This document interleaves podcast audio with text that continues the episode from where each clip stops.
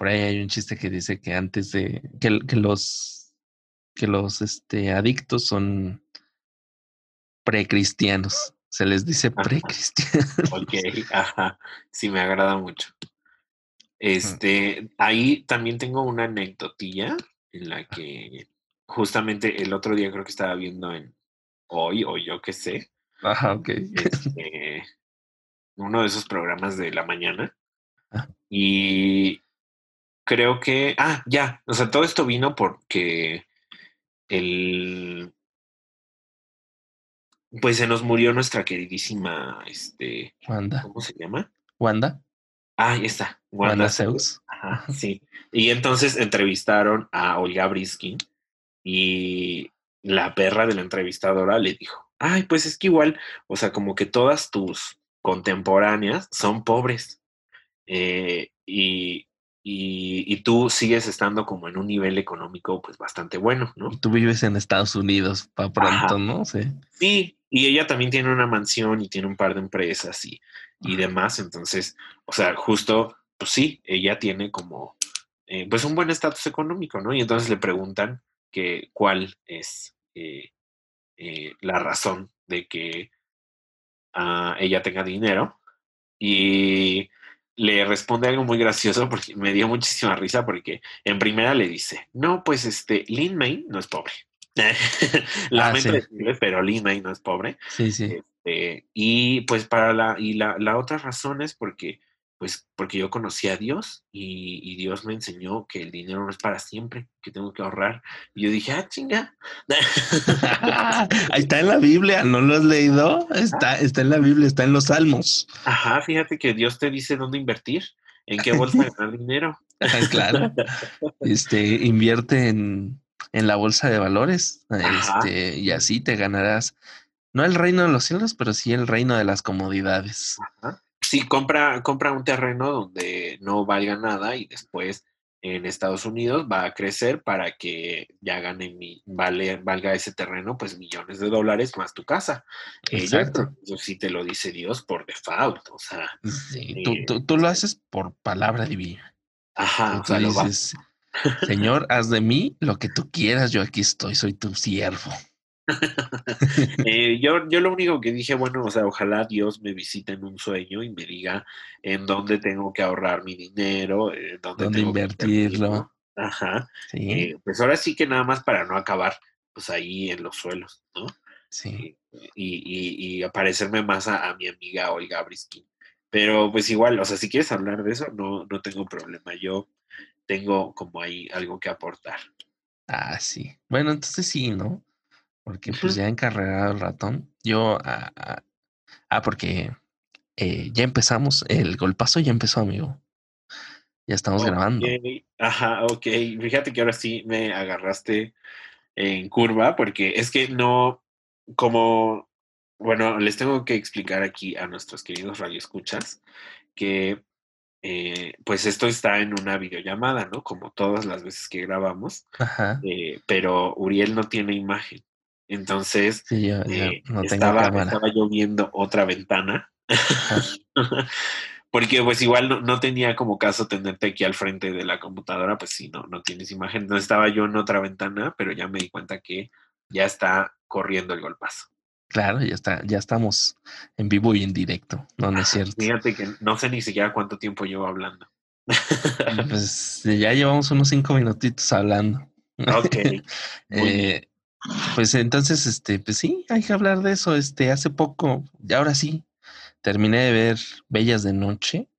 Y bueno. no ves que creo que te comenté sobre alguna declaración que da por ahí Lin May sobre un delito.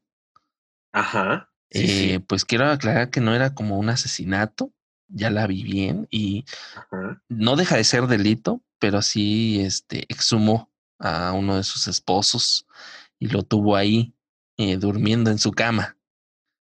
¿Qué?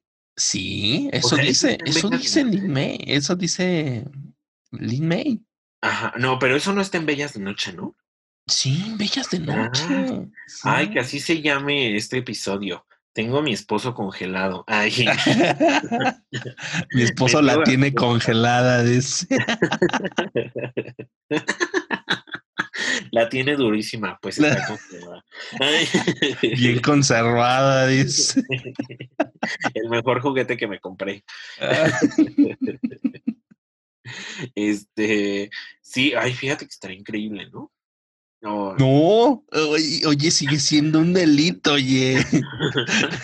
Oye, lo tenía al lado en estado de protefacción, se dormía con él. Yo dije, wow, wow, o sea, qué tan triste tienes que estar, qué tan deprimido tienes que estar, porque ella, según ella dice que estaba muy deprimida y que lo extrañaba mucho y que no se resistió las ganas de irlo a sacar, de exhumarlo, de sacar su cuerpo.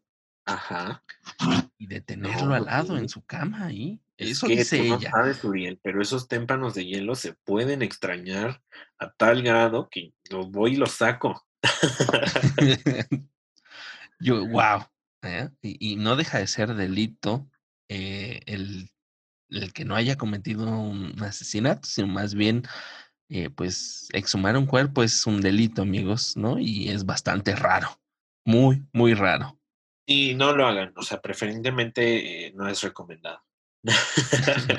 puede, puede que el cuerpo tenga algunas bacterias que no sean como fiables, tenerlas a un lado mientras duermes.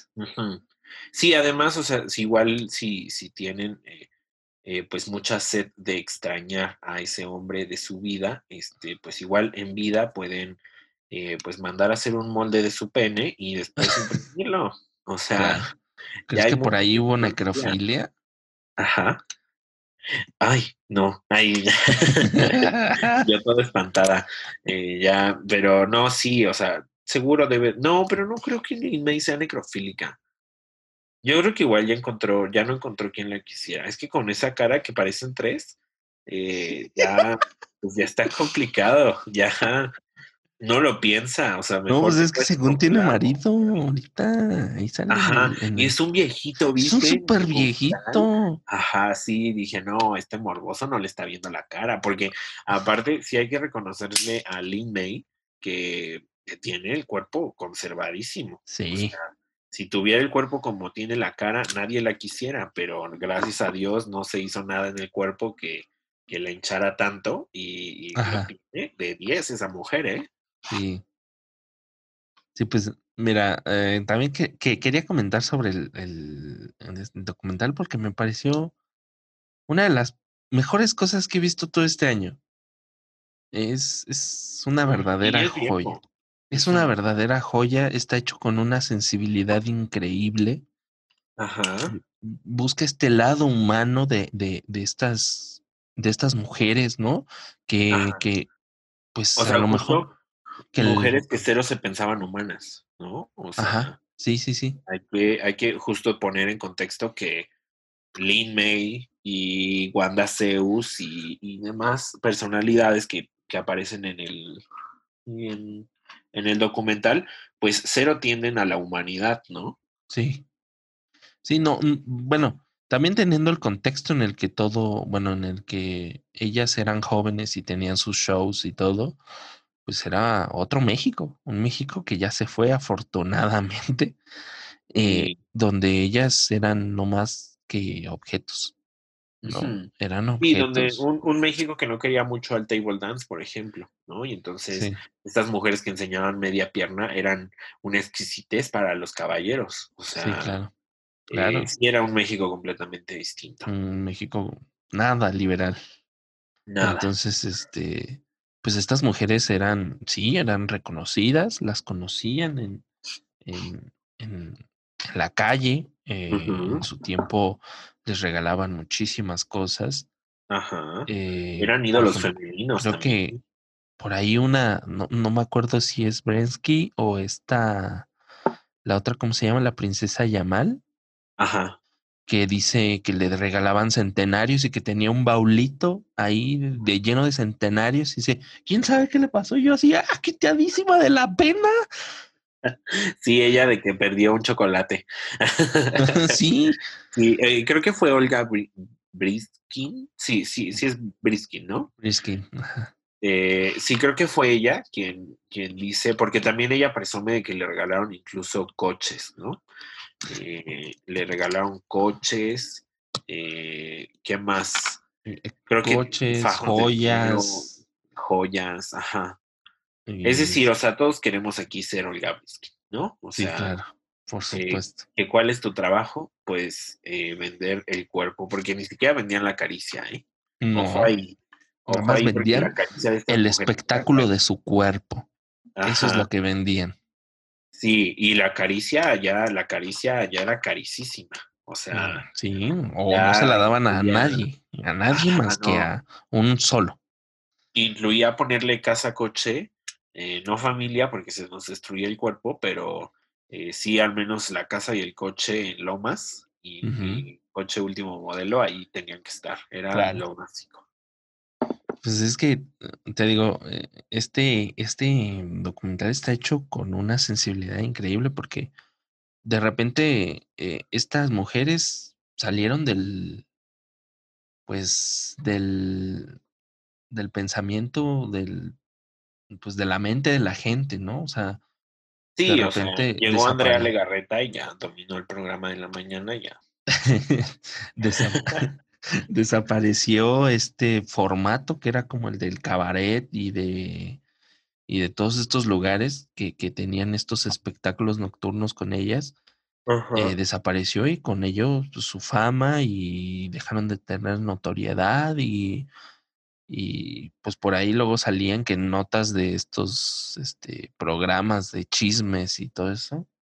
Sí, pero fíjate que justamente yo creo que las revistas las deshumanizaron bastante, o más bien no las deshumanizaron, yo creo que incluso por ahí podría caber el concepto de humillación, porque ya la nota en la que salía tanto Olga Briskin como eh, Wanda Zeus y demás era ya pues prácticamente notas humillatorias, porque relataban mucho de la nueva vida de más, más yo recuerdo muchas notas de la nueva vida de Wanda Zeus, ¿no? O sea, porque pues, por desgracia, Wanda Zeus fue un- esta reina que parece tener el peor destino Sí, porque eh, pues cayó en una suma, suma, suma pobreza, ¿no? O sea, sí.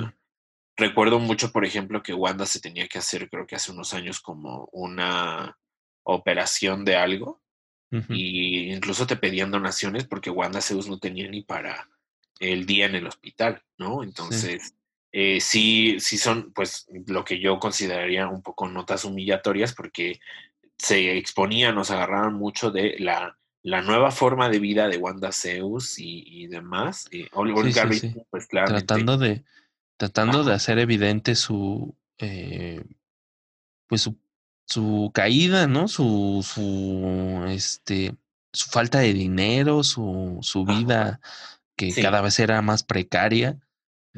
Y este, y pues es mala onda, nada más para sacar la nota, ¿no? Y, y eso es, sí, eso es lo, algo que también yo, yo pensé. Dije, o sea, todos estos medios sacaron, le sacaron el, el jugo, el jugo hasta donde pudieron, y, pues se me hace muy bajo, ¿no? Y, y, y viene este, este documental, Bellas de Noche, a, a reivindicar a todas, ¿no? ¿no? No a todas, pero sí a este, es- ¿son cuatro, cinco? Cinco. Pero bueno, las protagonistas son cuatro, ¿no? Que es Olga Brinsky, Wanda Zeus, eh, Princesa Yamal Ajá. y eh, se me olvidó Eh, esta Lin May. señora, Lin May. Ajá. Y luego, o sea, por ahí ya salen como el quinto serían todas las accidentales que son sus amigas, ¿no? ajá, Que igual fueron como vedettes en su momento, pero no son nombres un poco secundarios. sí, sí, sí. Eh, te digo que sale, sale y a, a decir, hey, o sea, estas mujeres existen todavía eh, y, y creo que el, el, el documental intenta abordar este tema de, de la vejez, de la, de la vejez frente a la, a la memoria que queda de la juventud, ¿no? De lo que fuiste en juventud y en retrospectiva, ¿no? Eh, me encanta una, una, una, una, la, la parte creo que es la más, este, la más emotiva de todo el documental donde sale esta Wanda Zeus eh, diciendo que, pidiéndole, a- a- rogándole a Dios que le, que le deje vivir y que le, que le mande lo que tenga que mandarle para pagar lo que tenga que pagar en esta vida y poderse ir y abrazar a su mamá en el cielo y no sé qué. Es una escena bastante conmovedora. Sí. Y que revela mucho de toda esta parte humana que, que, de repente luego se le olvida al imaginario mexicano, si tú quieres llamarlo así, eh, de, de, todas este, de toda esta vida nocturna de ese México que ya se fue. Sí, o sea, creo que justo el, como que el aroma central de todo el documental es el aroma melancólico de decir, tuve un buen tiempo y lo extraño porque no tengo la misma vida. Y ya no tengo el mismo cuerpo, ni tampoco pienso lo mismo. Y esas épocas que tuve eh, fueron increíbles y ojalá regresen, pero también estoy aprendiendo muchas cosas de esto, ¿no? Y creo que justo esa también esa reflexión como muy humana de estoy disfrutando mi pobreza y estoy disfrutando mi estado anímico y estoy disfrutando mi estado físico viene mucho de Wanda Zeus. O sea, a mí sí me parece como una de las más sabias que, que están ahí en el, en el documental, porque pues Lin May sí trata como de, bueno, pues estuvo bueno, pero también ahorita está, está bien, ¿no? Y, y Olga Briskin pues también está más o menos por las más. O sea, creo que, que Olga Briskin está mejor que antes, entonces como que no, no tiene mucho ese, ese pensamiento de melancolía, de melancolía que te genera una reflexión sobre tu pasado, ¿no? Pero sí, sí es algo que encuentro mucho en, en Wanda Zeus. Ahorita que lo mencionas, y no me había dado cuenta ahorita como que caigo en esta reflexión rápida, que por ejemplo se puede dividir en dos. Esta, Son cuatro, se pueden dividir en dos. Dos que les fue, que les está yendo, que les fue y les sigue yendo muy bien y que no sufren para nada. Y las otras dos, que son la princesa Yamal y esta Wanda, que les fue mal. O sea, hay una, de hecho, una parte donde cuentan cómo a la princesa Yamal la acusaron sobre este delito de robo de piezas en el Museo de Antropología y cayó en desgracia ella. O sea, cayó completamente en desgracia. Estuvo dos años en la cárcel y, creo que eh, es bastante bonito eh, cuando llegas al final porque eh, todas como que hacen esta reflexión de, sí, mira, posiblemente vivo bien, posiblemente vivo mal, pero yo lo que viví no lo cambio por nada. Mi vida como es ahora y como fue antes no la cambio por nada, porque ya no me puedo arrepentir. No puedo regresar al pasado y simplemente este es, pues simplemente este es el precio de, de, mi, de la libertad, de mi libertad. Este, este, esta reflexión final que es el documental sobre la libertad, me encanta. ¿Por qué? Porque ellas se hacen responsables de todas y cada una de sus acciones que, que, tomaron en, en, en, el pasado y dicen, ¿sabes qué? Pues las afrento y que sea literal lo que Dios quiera, ¿no? Sí, sí, y fíjate que justo ahorita eh, recordé, no, no sé exactamente cuándo llegué a esa conclusión, si mientras veía el documental o, o, tiempo después que lo reflexionaba, eh, que yo creo que justo ellas dicen lo que acabas de pronunciar, ¿no? O sea, no me arrepiento de absolutamente nada, porque también el hecho de arrepentirme eh, implicaría que hice algo mal, y la verdad es que no hice nada mal, ¿no? O sea, disfruté de todos esos apabullamientos de gente, de todos los elogios que me aventaron, eh, disfruté de absolutamente todo, y en ese disfrute significa que no lo hice mal.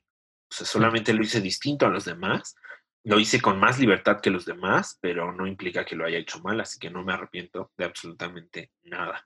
¿no? Incluso, o sea, podemos llegar a esas reflexiones incluso con Wanda Zeus, ¿no? O sea, Wanda Zeus en ningún momento dice, ay, qué mal hice eh, por no ahorrar dinero, o, qué mal estoy porque estoy pobre, o algo así, ¿no? O sea, ella como que acepta mucho eh, su estado económico y vive bien con ello, ¿no? O sea, sí.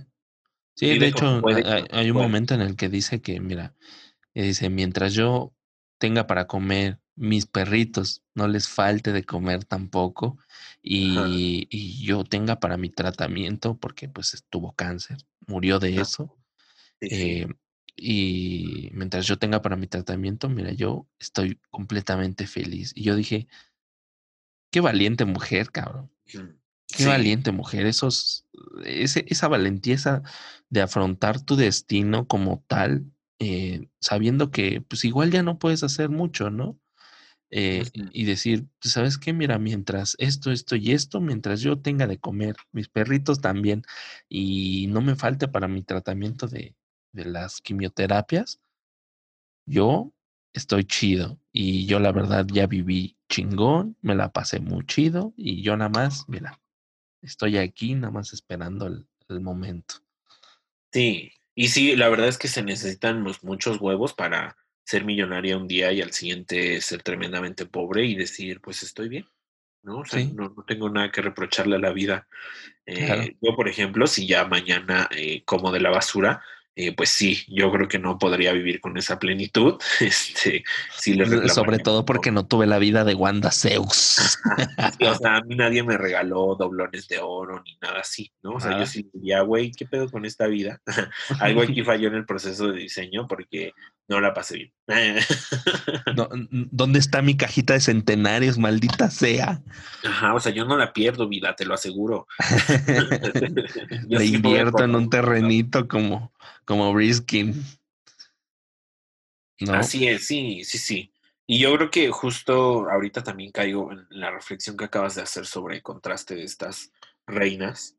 Eh, de, pues sí, de dos reinas que viven en el lujo. O sea, creo que también Olga Briskin aparece por ahí con, con su piano. Eh, sí, sí, de hecho sí en su casa. casa pues bastante buena y, o sea, como Lin May, ¿no? Sí, de hecho aparece hasta en Las Vegas, o sea. Ajá. Y pues sí, el, contraste está en, pues en Wanda Zeus ahí como tratando de lidiar con tantos perros y tratando de hacer que su teléfono funcione. Sí, claro. qué escena, ¿eh? Qué cenaza. Ya sé. Ese NASA digna de, de, literatura, oye.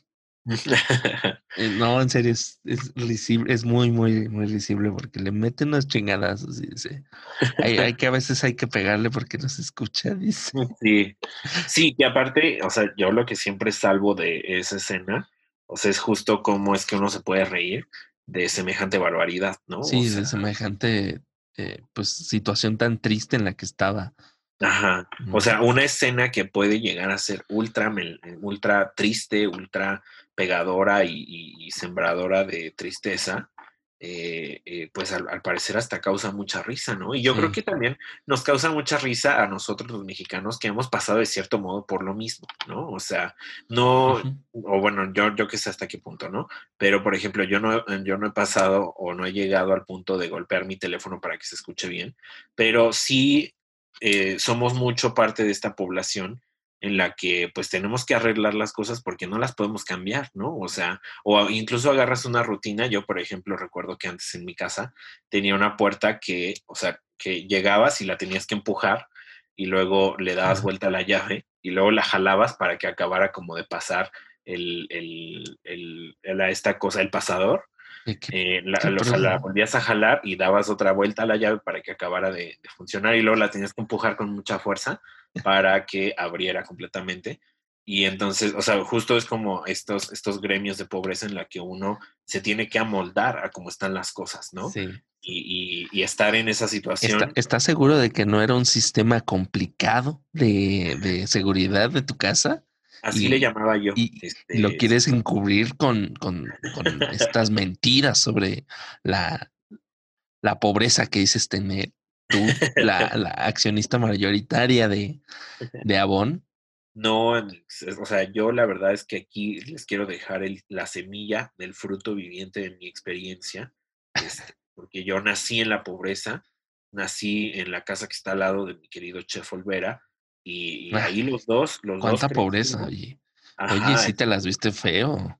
Sí, claramente. O sea, aquí la sufrimos los dos. Yo entiendo mucho al chef Olvera cuando él dice que entiende pues al barrio y a la calle, ¿no? Porque nacimos ahí y, nunca olvidaremos nuestras raíces. Claro. Pues un aplauso chingado. Eso. De, humildemente, ¿no? Humildemente. Ahí, humildemente.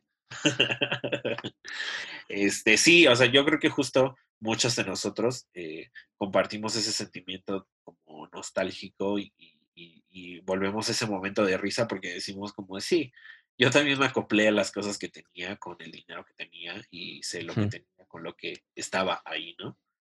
No sé si a ti te ha pasado, digo, a lo mejor tú no, ¿no? Porque ya, pues claramente naces en, en cuna de oro, pero eh, pues aquí yo sí habla la experiencia traumática de la pobreza. No, pues no, este, fíjate que, pues... Que a ti te abrían la puerta, dices tú. No, no, de hecho no, no, nunca, porque pues eh, era madera, eh, supongo que la tuya era de madera o algo así, ¿no? Eh, no, era de esos como performados. Ah, ya. Sí, sí, sí. de, aluminio, de aluminio forjado, algo así es, ¿no? No, no, no. O sea, de esas, de, como es que es como madera falsa. O sea, que ya compras la puerta hecha, pues. Mm, de MDF, algo así, ¿no? Ajá, algo así. o sea, que es madera, es como madera con plástico. Ah, sí, ya, ya. No, pues la mía siempre ha sido como de, de, de, de fierro.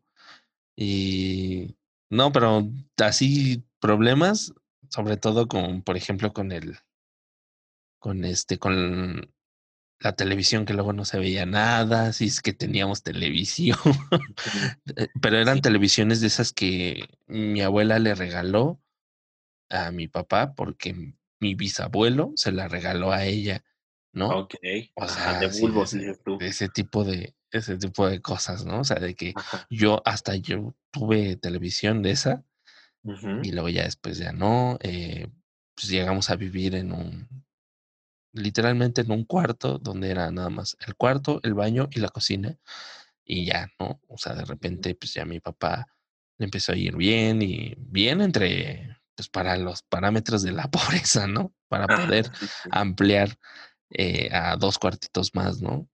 Y, y ya, o sea, pero así de ese tipo de cosas de que no tienes ni para un teléfono, pues sí, sí, sí me han llegado a pasar.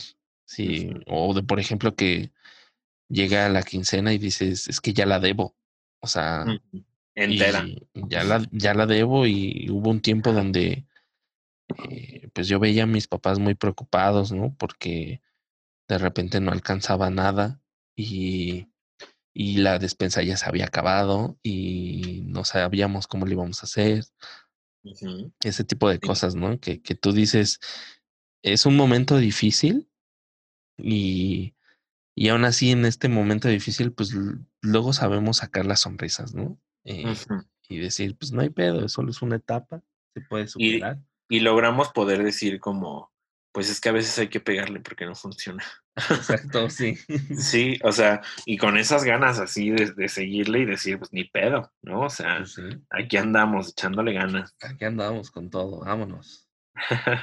vámonos. Sí, Sí, fíjate que está, está bien culero eso de llegar a la quincena y decir ya, ya la tengo apartada y voy a alquilar y a pedir otro préstamo porque no sé con qué sobresalir la siguiente quincena. Entonces, eh, sí, está muy cabrón. Pero pues así es como nos identificamos y hacemos más humana a Wanda Zeus. Decimos, hey, claro que se puede.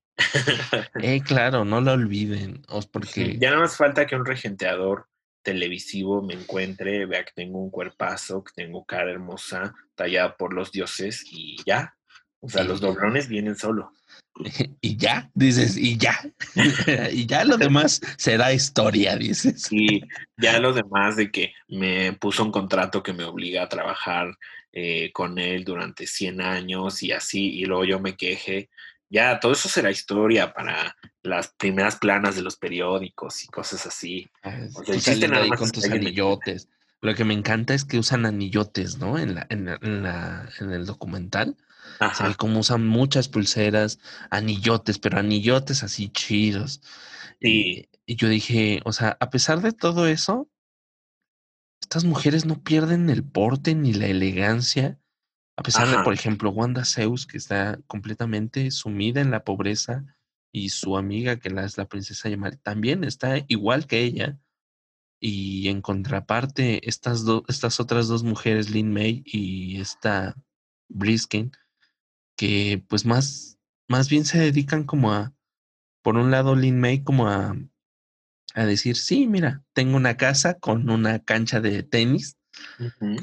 Aquí hago mis ejercicios. Aquí hago mis ejercicios. en su caminadora. Y Briskin dice, mire, pues voy a mi casa donde, así dice, hija de su madre, me cayó gorda ahí.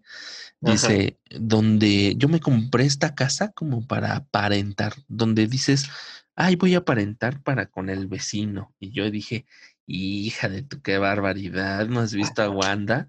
Regálale algo, no seas cula, Sí, préstale una de tus casas, no seas Sí, no manches. Igual nada más va a tener 100 perros y si le caben más, pues más y ya. Ah, sí. ¿Qué problema va a haber? Sí, no. Eh, y pero ah, lo que me sorprende mucho es todo esto, ¿no? Como esta reflexión que tienen las, sobre todo esta, esta Wanda Zeus, porque Wanda Zeus se lleva toda el, todo el, el- el documental. O sea, pudo, pudo haber sido un documental de Wanda Zeus y yo hubiera estado feliz. Sí, sí, más porque igual, pues yo, yo vi mucha más energía en Wanda, o sea, Sí. porque, pues sí, en Wanda hay mucha melancolía, eh, y, y digamos que Olga Briskin y Lin May, pues sí dicen, o sea, o más bien como que ellas dos se mantuvieron en imágenes muy estáticas, Sí, y, bastante exóticas, ¿no? De ellas Ajá. mismas. Ajá. Y Wanda Zeus como que sí tenía, o sea, más bien me refiero a, a como esta emoción, por ejemplo, con la que Wanda Zeus mostraba sus vestidos y quería volver a modelarlos y quería Ah, volver sí. a hacer, ajá, y era una emoción de su antigua vida que no se le notó a, a Olga Briskin, ¿no? O sea, Olga Briskin ni siquiera se movía mucho, dejaba que alguien más la maquillara, etcétera, ¿no? Ajá, Mientras sí. que Wanda Zeus sí tenía como esta emoción de, ay, mira, es que yo sé hacer esto y aprendí a hacer lo otro y en este tiempo Ah, estaba y sale ahí con su cosa". tocado de plumas enorme y dice, Ajá. tengo 62, pero con ese orgullo que dice, tengo 62 años. Y yo dije, no mames, qué joya, cabrón. Y te pasas de huevos cuando pa- Sí, no, yo quiero tu autoestima, cabrón. No la necesito. la necesito, por favor. Ay, sí. Sí, a, a mí la verdad es que yo sí creo que también aguantaría un documental de Wanda Zeus, pero creo que sí tiene que ser narrado por ella. O sea, porque si es como un documental de estos de historias engarzadas en los que nada Ah, más pasan sí. imágenes y su historia, como que sí me causaría tantita hueva, pero eh, un, un, un Sí. documental narrado por ella y contado por ella, yo creo que sí estaría. Sí, a- a- al estilo este de, de, de Bellas de Noche, ¿no? Donde Ajá, ni siquiera hay narrador, o sea, lo que narra son, por ejemplo, los eh, los testimonios de las mismas de las mismas vedettes, o sea, las únicas que hablan son ellas, no hay nadie más, o sea, eso y las imágenes que, que hay de fondo, eh, las este eh, ¿qué otra? La- las este las imágenes que encuentran de archivo, eh, los los videos de archivo y todo esto. Ajá. Eh, Sí, pero ellas tienen como el diálogo principal. Entonces ellas se vuelven narradoras de su propia historia. sí, a- algo así yo yo yo estoy pensando. Ay, pues sí, estaría la verdad es que increíble. Eh, yo, yo ahorita solamente estaba pensando, fíjate, que eh, estaba también como tratando de pensar eh, qué tanto o qué, qué, qué tan cerca estamos de romantizar también la pobreza de Wanda Zeus. Ah, Eh, eh, porque estamos muy latentes, ¿no? O sea, ahí ahorita yo se me salieron varios comentarios ahí como de qué hermoso que ella haya aceptado su pobreza, que también son hechos de, pues eso, ¿no? Romantizar el hecho de que ella le está pasando mal, ¿no? Y hacer como que todos son Sí, sí, eh, sí. Estamos ahí en la cuerda floja, ¿no? Ajá, O sea, pasamos de esto es muy lamentable a pasarlo del, lo del teléfono y a empezar a romantizarlo un poquillo. y- sí, sí, sí. pero no, no, Y- no, no es Y con esto, o sea, por ejemplo, yo quería como contrastar, fíjate que el otro día estaba comiendo con alguien de mi familia y, y me decía, no, es que este, eh, pues todos los chinos hacen las cosas muy bien, ¿no? Y los chinos y los coreanos. Ajá. Y, y decía, y, y me decía, fíjate que ellos, o sea, hacen protestas, o sea, como una huelga en su empresa haciendo sobreproducción de las cosas. Y yo decía como de, güey, ¿qué tanto estamos como romantizando también la sobreexplotación de personal, ¿no? O sea, porque Sí, China y Corea, pues sí hacen cosas increíbles, pero, o sea, no son muy afamados por tener el mejor sueldo del mundo, ni tampoco por tener las jornadas laborales más cortas del mundo, ni nada así, Sí, ¿no? sí, Entonces, ¿qué tanto romantizamos la, la sobreexplotación y la pobreza y la necesidad de esas personas, ¿no? Sí, sí. También porque eh, esta idea de, de trabajar, trabajar duro eh, y trabajar mucho, más bien, mucho y duro, eh, pues es como, pues, o sea, nadie habla mal de una gente trabajadora, ¿no? Nadie habla mal de, no, nunca he escuchado a alguien que diga, que hable mal o que haga un comentario despectivo sobre una persona que trabaja mucho. ¿No? Al contrario, dice, es que es una persona muy trabajadora, ¿no? Y es ujú, toda esta como que, ok, sí, pero la cultura del trabajo aquí en México, pues es como que de repente, mm, digamos, no la óptima, porque de repente la gente sí como que se deja humillar Sí. por un sueldo bastante bajo o jornadas laborales tan pesadas de ujú, 12 14 horas y, y, eso no quiere decir que, por ejemplo, ella se, esa persona sea mejor persona, ¿no? Por el hecho de ser muy trabajador, entre comillas. Sí. Fíjate que igual ahorita estaba pensando que no, no, no encuentro en toda mi historia laboral una empresa en la que diga, ay, no, pues es que ese güey vino a hacer todo su trabajo del día en tres horas y ya se fue. Qué gusto. Ajá.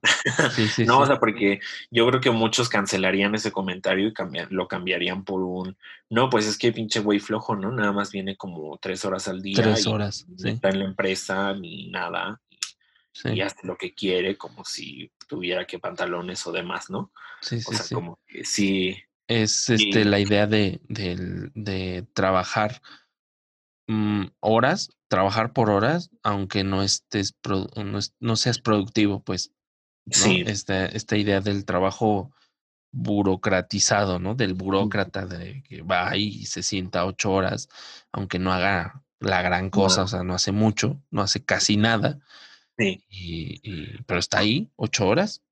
Entonces, este, pues, por ejemplo, en otros países, pues sí está esta idea de, ok, si lo terminas antes, te, te puedes ir, ¿no? O sea, jornadas laborales de cinco horas, cuatro horas, donde dicen, ¿sabes qué? Ah, pues ya terminaste, ah, pues ya, ya vete. O sea, no te necesitamos, no te necesitamos aquí ocupando la computadora, consumiendo energía, ajá, ¿no? adiós, Adiós, vete. Ajá. Y, y es, pues, por ahí vamos, ¿no? De, de, ok, qué bueno que aceptó. Pues sí, porque no le quedaba de otra, ¿no? O sea, Ajá, y porque igual, o sea, México tuvo divas que México olvidó, ¿no? sí. Y que gracias a ese olvido, pues eh, México las tiene también así, ¿no? Sí, pues es que también es, eh, es difícil como tratar de ponerse en esos zapatos si no has estado en esos zapatos en alguna ocasión. Ajá, es como lo que hablábamos el otro día de la esta señora que está dirigiendo las acciones para reducir los contagios en el centro. Ajá. O sea, igual si nunca has estado en una situación de el trabajo, o sea, no vas a entender qué es lo que pasa con el trabajo.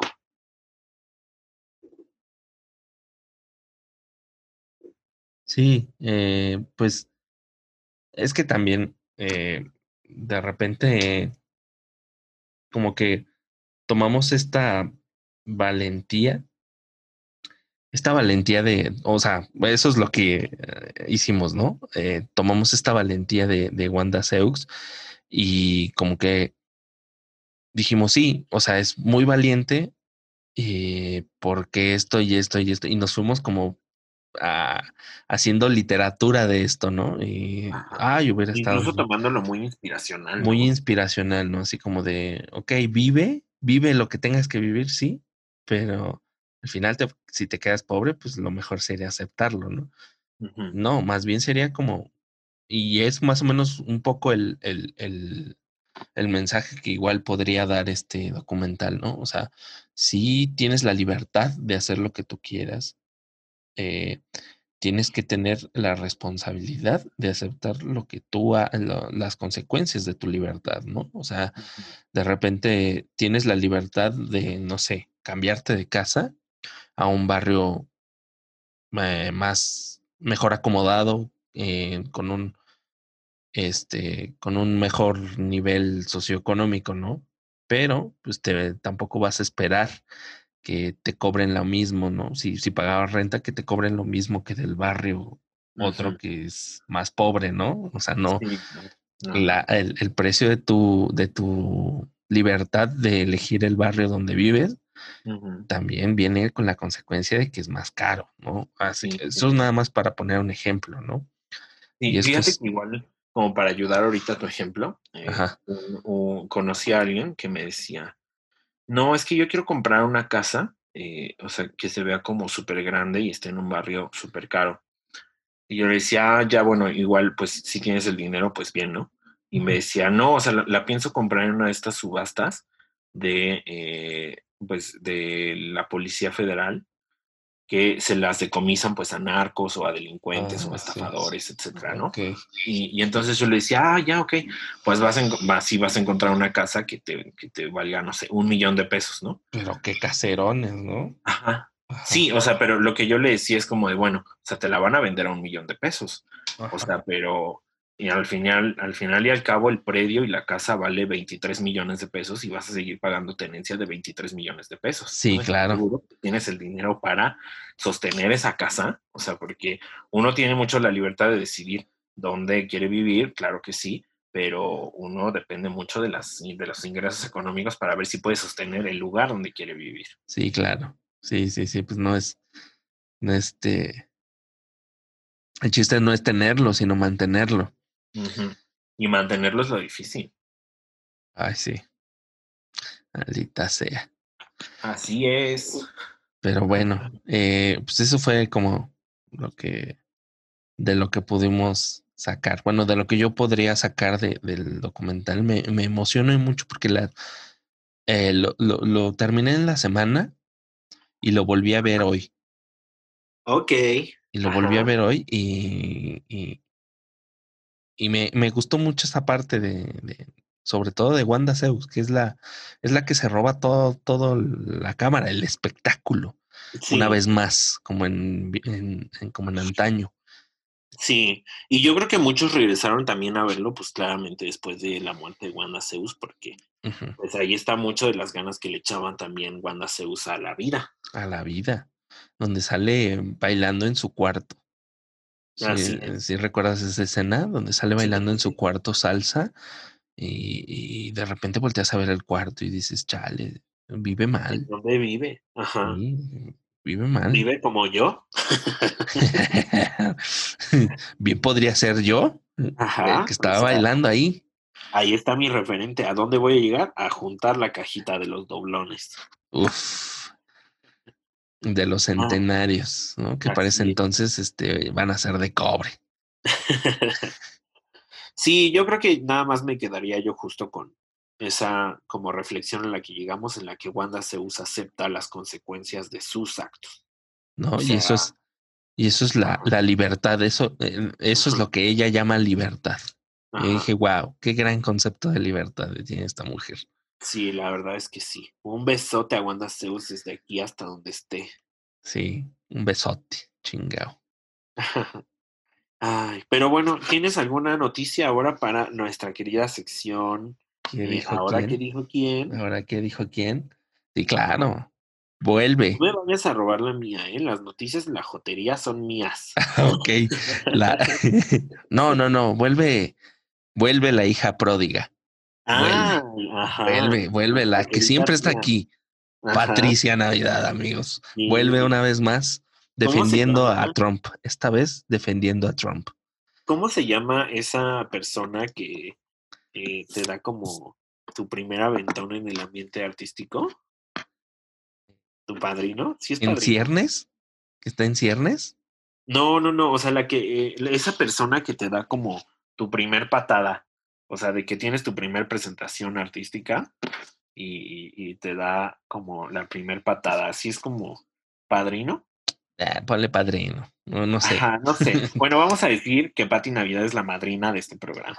Es, sí, es la madrina. Sí, eh, ella nos, nos hizo juntarnos, ¿no? Para, Ah, para que eh, eh, ella y Mirna son las, son las Sí, madrinas de este Mirna desde podcast. donde quiera que esté.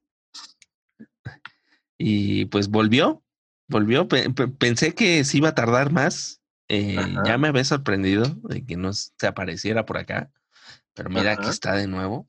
defendiendo a Trump esta vez y defendiéndolo como ella sabe, justo como ella sabe, ¿no? Eh, diciendo que Trump es el único que defiende eh, a la humanidad, casi casi poniéndolo en, un tipo Bruce Willis que salvará a la humanidad del asteroide llamado Nuevo Orden Mundial. ¿no? Ok, pero a ver, eh, yo fíjate que no, tuve tiempo de leer el Twitter de mi tía esta vez, entonces no sé si me puedas contextualizar un poquito más. Ah, mira, es que a, lo largo de la semana eh, ella empezó como, como ya se vienen las elecciones de Estados Unidos, ella empezó a decir, a, ponerse pro Trump, o sea, muy, muy conservadora la señora, ¿no? A decir que, por ejemplo, eh, eh, que, por ejemplo, Trump era el único, el, el único que defendía eh, a la humanidad en el hecho de que los demás, eh, por ejemplo, que ahorita va, va contra Biden, Biden, no sé cómo se pronuncia, Eh,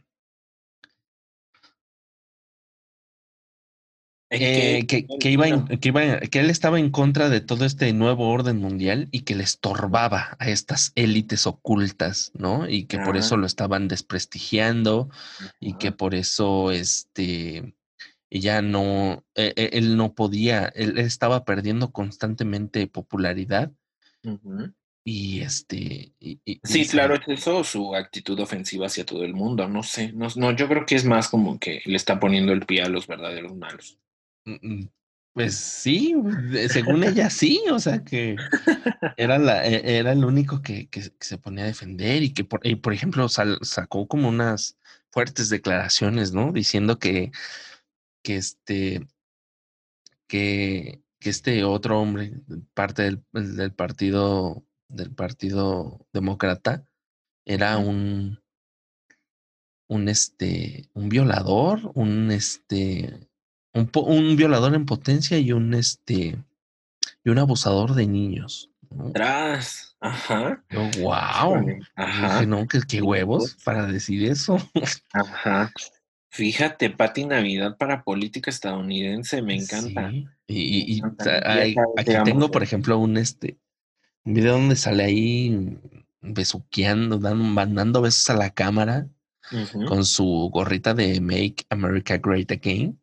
Ok, no puede ser, ajá. Ajá, y de repente, ah, por ejemplo, mira, aquí dice, me critican por, por apoyar el proyecto Trump, lo acusan de racista sin verse la cola que cada uno trae arrastrando. Lo peor es que ustedes apoyan a un ser pedófilo detestable, así, pedófilo detestable con guion, ¿eh? porque es una sola palabra. Joe Biden. Vean y entérense de lo que defienden, además de la agenda 2030 satánica. no puede ser, te dije, Pati Navidad no es de esta época, es del 2030, ya lo sacamos.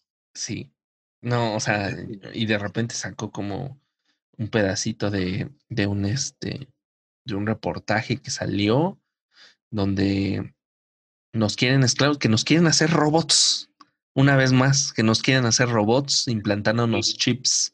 Ya habíamos llegado a la estuvo, de que muy, ya aceptábamos ser robots. Estuvo muy activa, ¿no? Eh, sobre todo con esto de, de, de, que se puso del lado de, de defender lo indefendible. Ajá, de defender lo indefendible y, y de decir, este, que, que, que ustedes no, ustedes qué saben de, de todo este complot internacional si ustedes no se, no se, no se enteran nunca de nada y no se, no se informan, muchachos. O sea, no es culpa de, de, de, los medios de, desinformación. Son ustedes que no se informan en los medios que ella se informa, ¿no? yo creo que yo creo que ella se, se informa con cosas 100% fidedignas que, que, que escapan de nuestro entendimiento, de nuestro entendimiento y, que son bastante exclusivas, ¿no? No creo que todos tengan acceso a estos, a estos datos que ella maneja. Sí, sí, sí, claro. No, o sea, yo creo que es justo, pues, eh, culpa nuestra, ignorancia nuestra, eh, por no tener o no validar la información que nos hacen llegar los medios masivos, porque, eh, pues, ella tiene la información verdadera, es lo que yo creo. Sí, no, no, no, no lo creas. Por Es- favor, es. Ah, tienes claro. que estar seguro porque hay que Ajá. decirlo. Hay que decirlo. Está Patricia Navidad, como dices bien tú, eh, no es de esta época. A lo mejor es una viajera en el tiempo que está tratando de salvarnos.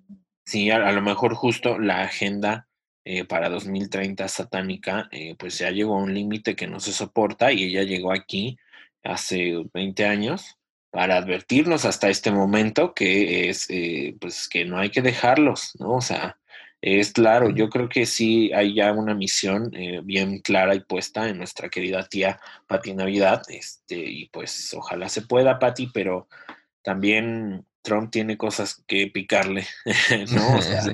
ahí, ahí Este, pues, vemos, creo que por ahí te equivocas, pero bueno, a lo mejor el Trump de su, de su universo paralelo, de donde viene Ajá. ella, es Sí. este, pues es el bueno de la película, ¿no? Pero aquí en este, no. pero igual, o sea, date cuenta, Pati Navidad, porque, este, no sé, yo dudaría de que Donald Trump no fuera pedófilo, porque, pues fíjate que es mejor amigo de Jeffrey Epstein, entonces Jeffrey Epstein, que por ahí salieron, ¿no? Los datos. Y híjole, está bien bueno ese chisme, oye. Y entonces, pues hay, hay ojo nada más, ¿no? Con tus amistades, mi tía, pero eh, yo te sigo aquí fiel, eh, haciéndote caso, como siempre.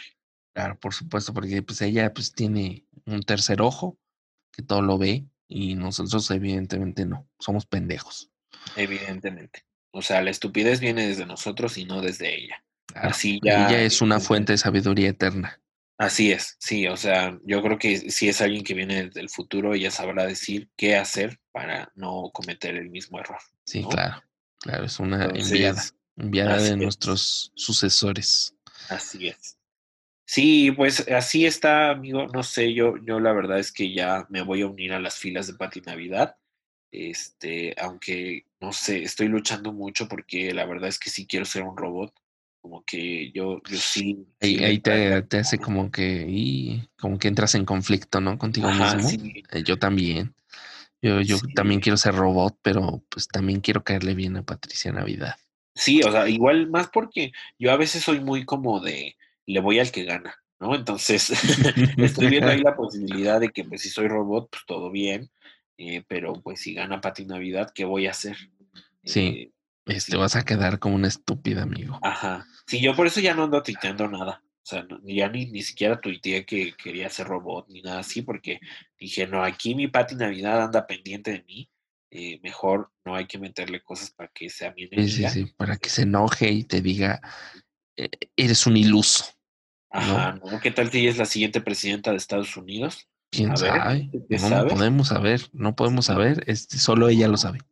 Solo ella. Así que eh, confiemos en su palabra y, y- y dudemos un poco de lo que escribe.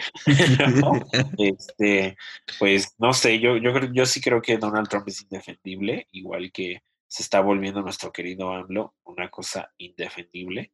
Entendible. Este, pues vemos qué tal acaba. Vamos a ver. ¿Tú crees que se reeleccione? O sea, que, que sí llegue a, a- a- a la reelección completa, es decir, que sea presidente otros seis años. Híjole, no sé. No sé, porque la verdad sus, sus este, niveles de popularidad, ahorita Joe Biden lo está, o sea, en, en todos los niveles de popularidad, bueno, en todos los exámenes y algo así se les puede decir, Ajá. le ha estado ganando así, pero por mucho, o sea, ah, ni siquiera a los, a los, a los estadounidenses por los que él votó, bueno, por los que votaron por él más bien, eh, Ya se se, están se están desencantando de todas estas cosas que él prometió y que hasta ahora no está cumpliendo, ¿no? Por ejemplo, el, el muro nada más así como que, Sí, como pura que hablada. hizo, ajá, como que hizo que se estaba levantando así como Andrés Manuel y su aeropuerto, como que, ay, sí, se está haciendo, ja, ja, ja, eh, crean en mí, por favor. Sí, y la foto replicada así de que, y ya vamos, avanzamos en el muro y es la misma foto que Es la misma foto, es el mismo Ajá. lugar, pero de otro ángulo. Ajá, el Photoshop súper evidente. Ajá, sí, claro. de ese Photoshop que le faltó hacerle sombra, ¿no? Ajá, así exactamente. Ay, no, pues no sé. Yo sí tengo como un poco de panic attack en, en, en, pensar que se va a reelegir, porque pues yo creo que este, este hombre sí está comprando todo el mundo, ¿no? O sea, era lo que igual hablábamos eh, en la vez pasada con el Nobel de la Paz, que igual yo creo que es otro regalito que él se compró, ¿no? O sea, como que sí le encontró la manera al juego y, de decir, bueno, pues igual puedo hacer lo que se me antoje porque ya sé cómo hacerlo. Sí, también quién sabe cómo consiguió esto de, de estar, eh, de prohibir TikTok en Estados Unidos. ¿Quién sabe cómo lo logró? Igual la otra cosa gigantesca que hizo, ¿no? Como prohibir a Huawei entrar con sistemas operativos ligados a Estados Unidos, ¿no? Ajá, sí. Eh, sí, y fue como un golpe que está a punto de llevar a la bancarrota a Huawei, ¿no? Entonces, y sí, era, eh, pues era como un vendedor gigantesco. Huawei se marcaba para ser la estrella junto con Oppo, ¿no? Ajá, Entonces, eh, sí. sí, tiene muchas acciones que si dice, quién sabe cómo le hizo, pero se lo sacó de la manga y hizo lo que quiso. Sí, sí, sí, los, los, los sometió porque terminó doblando las manitas Huawei y decir, está bien. Y ellos también dijeron, bueno, está bien, tú sigue con tu Android, no hay pedo. Pero mira, aquí está mi poderío, ¿no? Porque aparte, sí se los agarró bien de los huevos, porque eh, fíjate, bueno, ahorita recordando nada más, eh, Donald Trump decía, ¿no? Eh, los voy a poner para que no puedan utilizar Android y Huawei demandó a Estados Unidos o al presidente de Estados Unidos y pues, creo que ya en la vida avanzó nada eh, y, ya mejor estos güeyes dijeron, no, pues ya, este, va a ser como tú quieras y voy a inventar mi propio sistema operativo porque pues así va a ser, ¿no? O sea, como que sí tenía algo con que agarrárselos muy bien. Sí, sí, sí. Y ahorita con todo esto de, del TikTok, eh, pues literal es como lo mismo que está haciendo Estados Unidos con todas sus redes sociales, lo mismo estaba haciendo evidentemente China, ¿no? Con TikTok, recabando datos personales de gente. Ajá. Ay, pues así. Y, pero fíjate que ahorita que estábamos hablando de TikTok, eh, ahí viene mi noticia de ahora que dijo quién. Ay, a ver, échale, échale. Este, fíjate que Ay, me voy a sonar tantito la nariz, ¿eh? No se en radio, escuchas, así me sueno yo.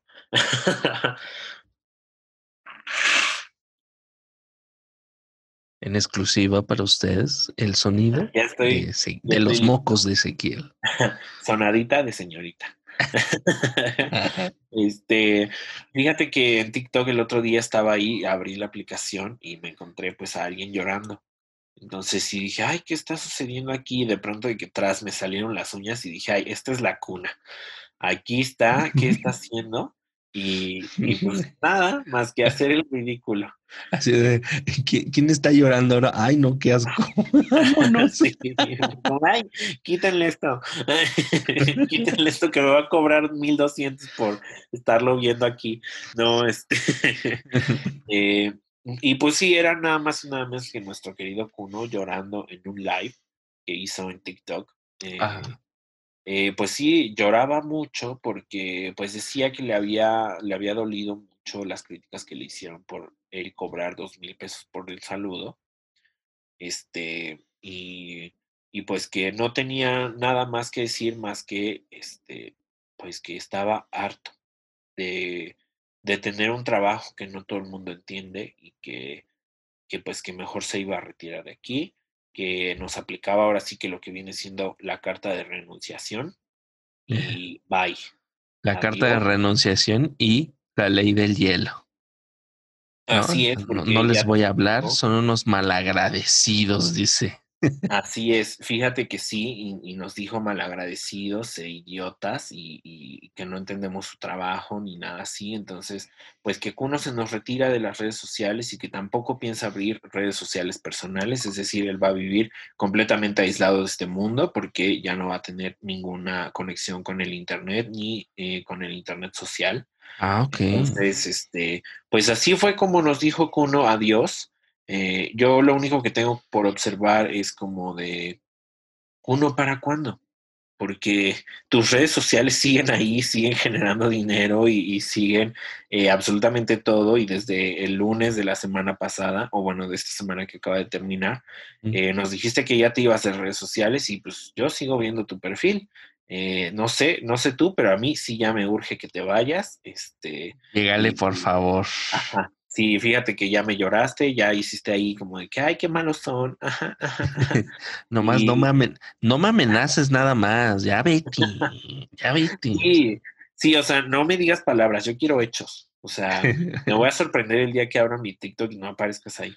Entonces ya, ese sí va a ser un güey, ya se fue así, bueno, bye.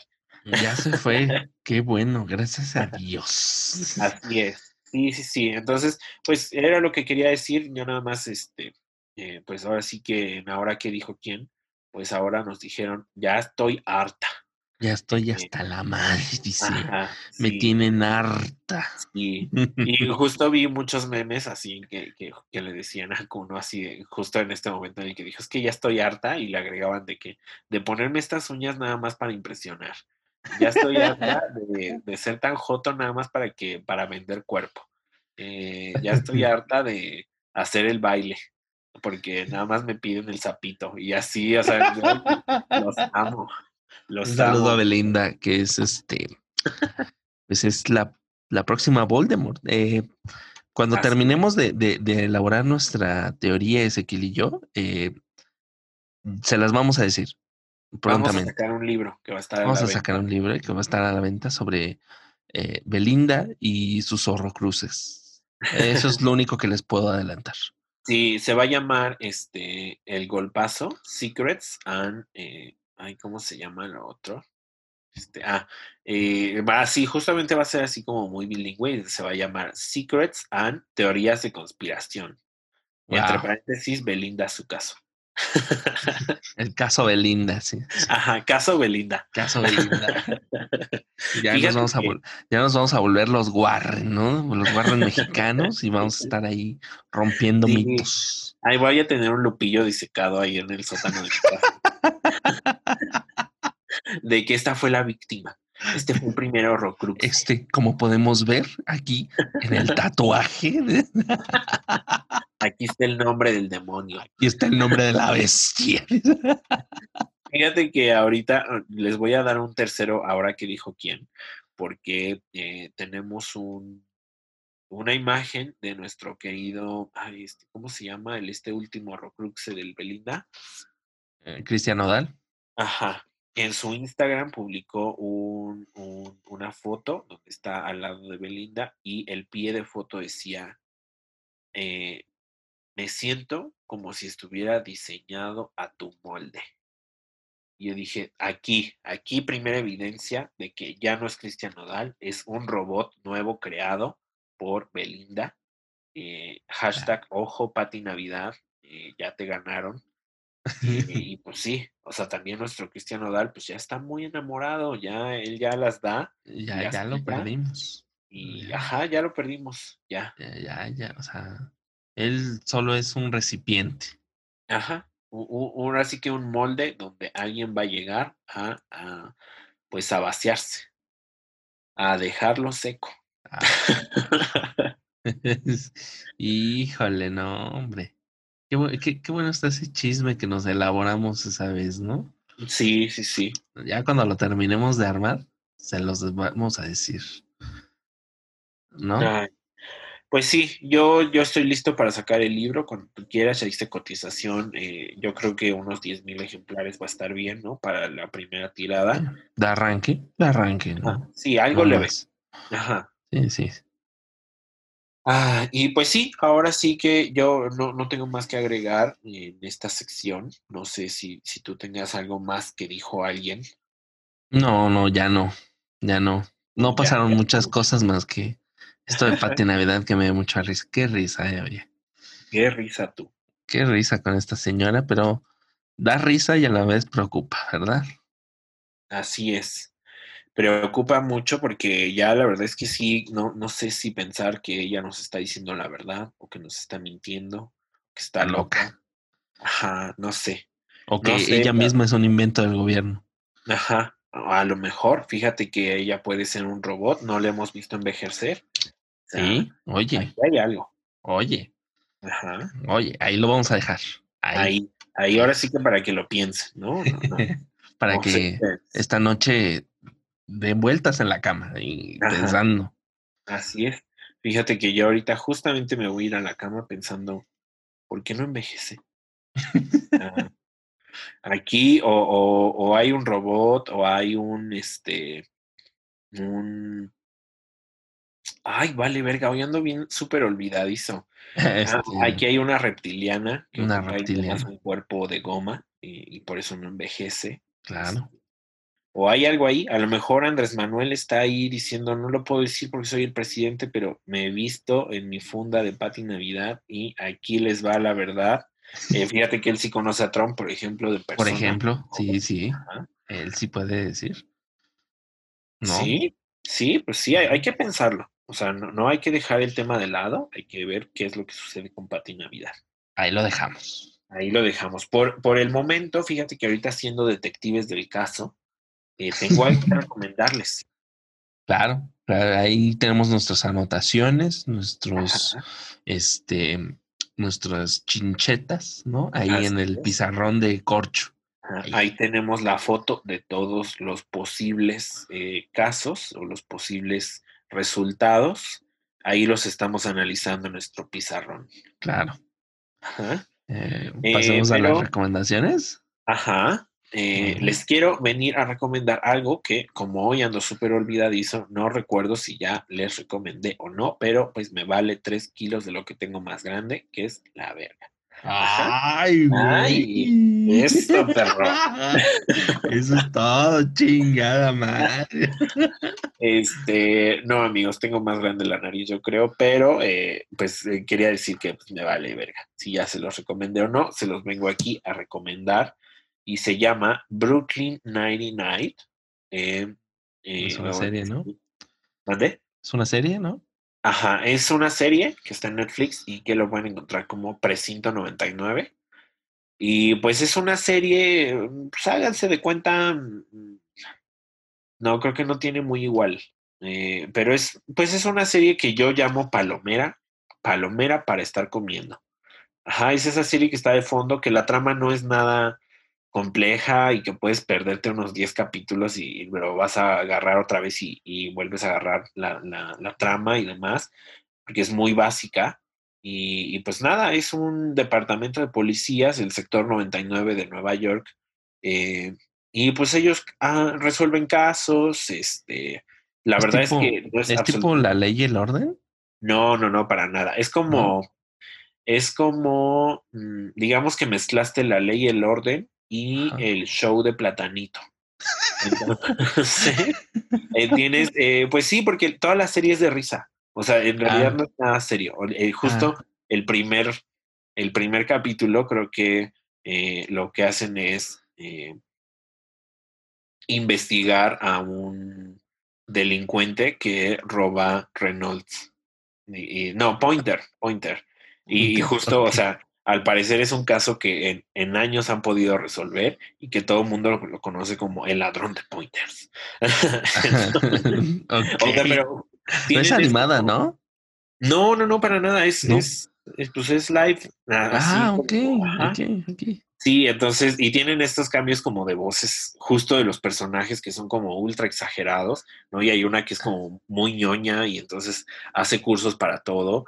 Y luego está el sargento, o sea, justo también, fíjense que dentro de la broma es una serie que logra desarticular muchas cosas porque eh, tiene varios detectives que ya son viejos y que entonces, por ejemplo, su ley es no hagas absolutamente nada porque ya lo hiciste en tu tiempo de juventud.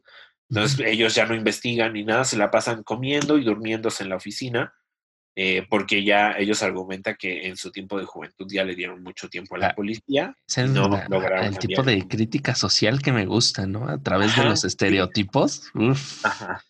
Sí, o sea, pero justo nace desde un estereotipo, pero critica mucho. O sea, porque, por ejemplo, mm. a mí se me queda siempre que estos, que se llaman Stoli y, no me acuerdo cómo se llama el otro, eh, siempre dicen que hicieron en su juventud todo lo que pudieron para agarrar al mayor número de criminales de Nueva York y aún así el mundo no cambió absolutamente nada.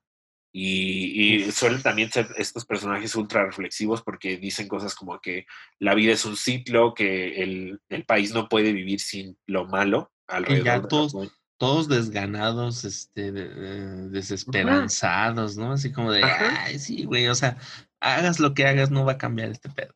Ajá. Sí, sí, sí. Entonces, también hay otro personaje que es, es una chica que es motociclista y que al parecer tiende siempre a ser como la persona más ruda, pero al final es la que termina llorando con más facilidad. Eh, el otro, otro personaje que desarticula varias cosas y que nos pone en, jaque desde que lo conocemos eh, y que viene más o menos por el episodio 5 o 6 es el comandante, porque es un comandante que es negro, es viejo y es homosexual. Entonces, Ajá, y está casado y aparte llega y, su esposo va y, le, hacen una escena en la que el esposo corre y le dice, oh, te traje el desayuno y así, cosas así. Súper exagerado, eh, ¿no? Ajá, sí. Y luego le dice, o sea, justo como que terminan la escena y el esposo le dice como de así te encantaría, ¿verdad? Pero no soy ese. Y tras, o sea, el, el esposo resulta ser un maestro de una sinfónica en una universidad súper prestigiosa y ellos viven como, pues eso, o sea, como con, un chingo de normalidad eh, su homosexualidad y, después a este comandante hay, hay mucha historia detrás de cómo es que él luchó porque eh, pudiese llegar a ser jefe de policía. Y luego en el departamento de policía, ¿no? Ajá, sí. Wow. Ya está, está, se escucha muy chido. Sí, y la verdad es que también aparece Terry Crew. Uf. Ajá, entonces. qué hombre tan eh, cagado. Ese, ese, señor es muy, muy cagado. Pero ultra cagadísimo. Entonces, sí, Terry Crew sí le da como un hit eh, o un cambio, porque justo hace, hace de el contralor del, del, departamento, es decir, el que le reporta al comandante de lo que están haciendo los demás. Y entonces es, pues es este hombre alto, mamadísimo, muy moreno, eh, y que pues justo como siempre es Terry Crew, ¿no? O sea, que lo ves de lejos y dices, güey, ese, cabrón me va a madrear. Sí, es imponente. cuando te acercas dice como de hola. Eso es un amor. Ajá. Y entonces, pues es justamente, o sea, es Terry Crew haciendo de Terry Crew si fuera eh, contralor de un departamento. si fuera policía, sí. Ajá. Entonces tiene dos niñas gemelas que las ama y las adora y es un buen padre. Ya me convenciste, ya, ya me convenciste. O sea, desde que me dijiste que aparece, dije, wow, ya la tengo que ver. Sí, sí, la verdad es que sí denle una oportunidad. Se llama así Precinto 99 o eh, Brooklyn 99. Ajá, Brooklyn 99. Este, y pues ahí está el dato. Yo, yo sí les pido que le den una, una, oportunidad. Fíjense que yo hace muchos años ya la quería empezar a ver porque ya la había visto en Netflix, pero me solía como aburrir y como era de estos programas como, pues como yo les llamo así, como palomeros para comer, eh, pues como que no le prestaba mucha atención y apenas eh, pues en esta cuarentena me di la oportunidad porque aparte son siete temporadas ya. Wow. Entonces eh, sí me di la oportunidad y sí dije, wow, con esta serie qué onda con su desarticulación a partir de la comedia. Este, y sí, o sea, justo también el personaje principal se me hace como muy curioso porque tiene una mamá que es hippie eh, y se está drogando todo el tiempo, y luego un papá que es piloto aviador. Y, y, se está drogando todo el tiempo también. No, no, no, fíjate que tiene como los mayores issues de papá porque eh, pues, su papá es piloto y lo abandonó. Eh, él justo le dice como de dos horas al año era mi padre y el resto del año era aviador. Entonces, y él siempre quiere ser como terminar siendo el héroe, también a partir de estos issues que él descubre con su papá. Entonces, este, porque igual siempre tuvo que estar cuidando a su mamá, de que no se drogara de más y demás. Entonces, como que compartió esta ironía del héroe ahí dentro del personaje principal de esta serie Jake es un personaje muy complejo, pónganle mucha atención y van a ver cómo es que ahí la narrativa así dices, uff, uff, ¿qué onda con este personaje? Ayuda. Sí, ¿qué onda con esta serie? Ajá. me vine a reírme y ya, ya estoy reflexionando sobre estas cosas. Así es, sí, porque también luego, o sea, no, a Jake le pasa de todo. No, sí, tienen que verla. O sea, yo creo que pasaría muchísimo tiempo hablando de esta serie, pero tienen que verla. Jake es un gran personaje y, y échenle ahí un ojo. Con un ojo con mucha oportunidad, porque yo creo que si uno pasa de largo diciendo, ay, como de ahí una serie X, eh, no, échenle un buen ojo y van a ver qué les va a gustar. Órale, está. Sí, ya me convenciste. La voy a ver. La voy a ver, a ver qué onda. Eh, Pues yo les quiero recomendar ahora que, con, con su con su sana distancia, ¿verdad? Ajá. Eh, el Museo de Bellas Artes ya abrió, como saben, ya abrieron los museos y están exponiendo a Modigliani, pintor, pintor italiano de la época de, de, de, los años 20, principios del siglo XX. Es un pintor excepcional de la de, de toda esta eh, etapa a la transición de las vanguardias.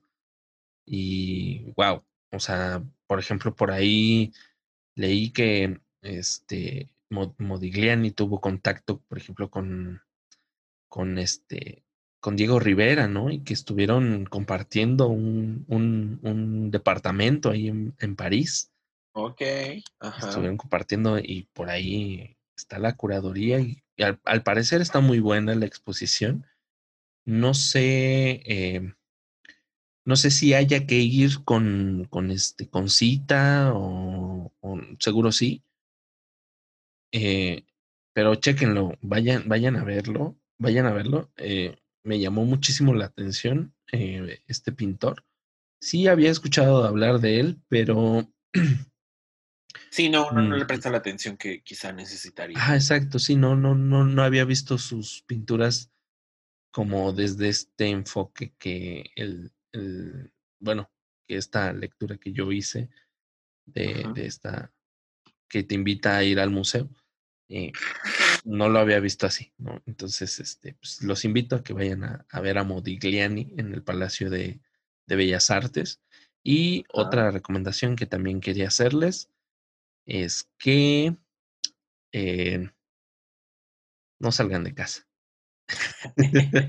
o sea, sí vayan al museo, pero se van a regresar a su casa, por favor. O sea, vayan. Hay mucha gente, hay mucha gente en la calle, por favor. Mucha. Pero y, y, lo peor es que llevan niños. Eso es lo peor, eso es lo más triste. No, pero deja tú que eso sea lo peor. O sea, igual lo que veo aún peor es que una de dos. O no llevan cubrebocas o lo llevan abajo de la nariz. Sí, sí, sí, sí y, los niños, ¿no? O sea, a mí como que, me, como que de repente me da ganas de echarme mi gelito antibacterial y subirle el cubrebocas al niño así de arriba de la nariz y como porque tus papás son irresponsables, pero los demás adultos no tenemos que ser así, oye. Fíjate que yo también el otro día fui a una tienda departamental por un par de cosas que necesitaba y en la fila atrás de mí estaba una chica que llevaba un cubrebocas, un cubrebocas que era gigante. O sea. le cubría toda la cara. Ah, no, o sea, pero no, no le tapaba toda la cara, sino que se le caía constantemente. Ah. Y, y, y, pues ves que justo el cubrebocas pues tiene que permear o hacer como una, una capa medio hermética entre tu piel y el cubrebocas para que pues no, no entre ninguna bacteria que esté alrededor, ¿no? Y esta chica, pues claramente utilizaba un, un, cubrebocas gigantesco. Sí, para su carita, ¿no? Ajá. Tanto que pues quedaban muchos huecos. Yo incluso podía ver su boca, ¿no? Entonces sí me daban ganas como de decirle, güey, quítatelo, igual no está sirviendo de absolutamente nada porque, o sea, estoy aquí viendo directamente tu boca, estoy viendo cómo entra todo el aire ahí dentro y, y cero está funcionando tu cubrebocas, mejor quítatelo. Sí, bueno, ya eh, fuera de broma, ya este, otra cosa que les quería recomendar es una serie que he estado viendo esta semana, que es este The Boys, está en, en Amazon, Amazon Prime. Ándale. The Boys, los muchachos, dice, así lo traducen. Véanla, es sobre un como una realidad alterna donde se supone que hay superhéroes entre nosotros y por ahí hay secretos, ¿no? ¿Tipo X-Men o tipo héroes? No, eh, pues tipo, tipo Marvel, o sea, con esos superpoderes, o sea, tipo Superman, la Mujer Maravilla y así, ese tipo de poderes que son más bien como que no buscan realmente como enfocarse en, los superpoderes y en las acciones heroicas de estas personas, sino más bien como en el fondo oscuro de lo que podría guardar una persona con superpoderes, ¿no? Una, una persona que es controlada por una corporación y hasta ahí voy a dejarlo. Ajá. que tiene intereses económicos y esta gente uh. es como cualquier otra, pero que tiene superpoderes. Uh, chica. Ajá. Está muy buena, véanla. Está en Amazon Prime. Eh, The Boys, los muchachos. Y pues por ahí hay alguien, los, los que son los, los héroes, podría decirse, eh, pues son gente que está en contra de estos, de estos superhéroes, ¿no? Y que está dispuesto a hacer lo que sea o no por desmantelar toda esta mentira sobre los superhéroes y hacerlos ver como lo que son, ¿no? Como personas con como cualquier otra, pero con superpoderes y que son igual de peligrosos o hasta más peligrosos. No siempre son cualquier terrorista. Ajá. Que no por tener superpoderes van a terminar siendo héroes. Exacto. Fíjate que esa es una buena perspectiva. Me acabas de dar muchas ganas de verla. Vela, vela, está muy buena, está muy, muy buena. O sea, wow. Wow, nos han. De repente, como que te puedes preguntar sobre el, heroísmo en, la gente con cosas como Watchmen, ¿no? Por ejemplo. Ajá. Sí, o como en otro tipo de, que, de series o películas como eh, B de Venganza, que también es una, es una, es un cómic y, también es una película y que te, lo mismo te, te, preguntas, ¿no? ¿Quién es el héroe? ¿Quién es el monstruo? ¿Quién esto? ¿Quién aquello? ¿No? Vean, vean The Voice, es una serie que vale la pena, va en su segunda temporada, se acaba relativamente de estrenar su segunda temporada hace como un mes, más o menos. Ok. Véanla, está, está muy chida. Y ya, creo que no tengo más que agregar. Pues fíjate que me han dado muchas ganas de ver esta serie. Yo no he querido contratar Amazon Prime porque creo que no tengo las razones suficientes, pero ya creo que ya tengo varias, así que le voy a dar un chanzón a la plataforma. Sí. A ver qué, qué me dice. Yo tengo nada más algo como dato cultural eh, que recomendarles. Ah, ok. Este, eh, ¿tú, ¿Tú sigues el frasco? Eh, no he escuchado esta nueva temporada, pero sí lo, sí lo seguía. Mm, bueno, pues igual yo digo que se soltaron muchísimo más en esta nueva temporada. No, hombre, ¿a poco sí? Hicieron el fin de semana pasado un live que estuvo entrañable y estuvo hermoso, que claramente yo seguí, no exactamente por el frasco, sino porque los invitados eran Richie O'Farrell y este Pepe y Teo, de Pepe y Teo. Entonces yo sí fui porque dije, no, mis amigas Pepe y Teo, aquí estoy eh, siendo fieles a ustedes. Y pues el live estuvo increíble, la verdad. A mí me divirtió mucho. Eh, estos güeyes nada más se dedicaron a emborracharse. gran combinación. Ajá, así es. Sí, o sea, justo yo dije, a ver, Mau Nieto y Pepe de Pepe y Teo, borrachos. Mm, ya. Alcohol y gente divertida, chingado. ¿Qué, podría malir sal? Sí, fíjate que un poco ahí me falló Richo Farrell, eh, porque, bueno, ves que le acaba de dar COVID y así iba como un poco en, rehabilitación. Yo entendí justamente como, güey, creo que estás haciendo la fecha nada más porque tienes que cumplir. Este, pero si te, te, ves decaído y se ve todavía como muy pálido y así, sí dije como de, güey, igual pudiste haber faltado, o yo qué sé. Este, pero el live estuvo muy bueno. Y yo nada más ahí como dato cultural, porque claramente el live ya no lo van a poder ver nunca, porque era un live de pago en Boletia. Entonces, este, pues ya no se pudo, pero alguien por ahí filtró un video que vayan a buscar a YouTube que dice Mau Nieto besa a Pepe de Pepe y Teo. y es un momento epiquisísimo porque justo era lo que todos los fans esperábamos porque ya habíamos visto que Pepe y Teo declaró su amor a Mau Nieto y Mau Nieto le hacía como de, mm, pues igual tengo novia. Y pues sí, amigos, se pusieron pedísimos y se besaron. Así que. Fan service a todo lo que da, muchachos. así es, amigos. Así que ustedes nada más vayan a buscar así ese clip, pongan así, Mau Nieto besa a Pepe de Pepe y Teo.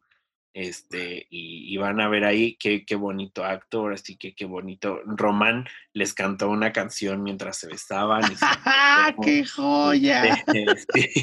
Teo estaba prendiendo las velas y pues Richo Farriel estaba intentando no morir de risa este, porque aparte se acostaron y cucharearon un buen rato. Sí, está, ustedes búsquenlo. Wow. Ustedes búsquenlo. Eh, ahí ves a Pepe de Pepe y Teo y van a ver que les va a gustar. Ahí nada más como dato cultural. Wow.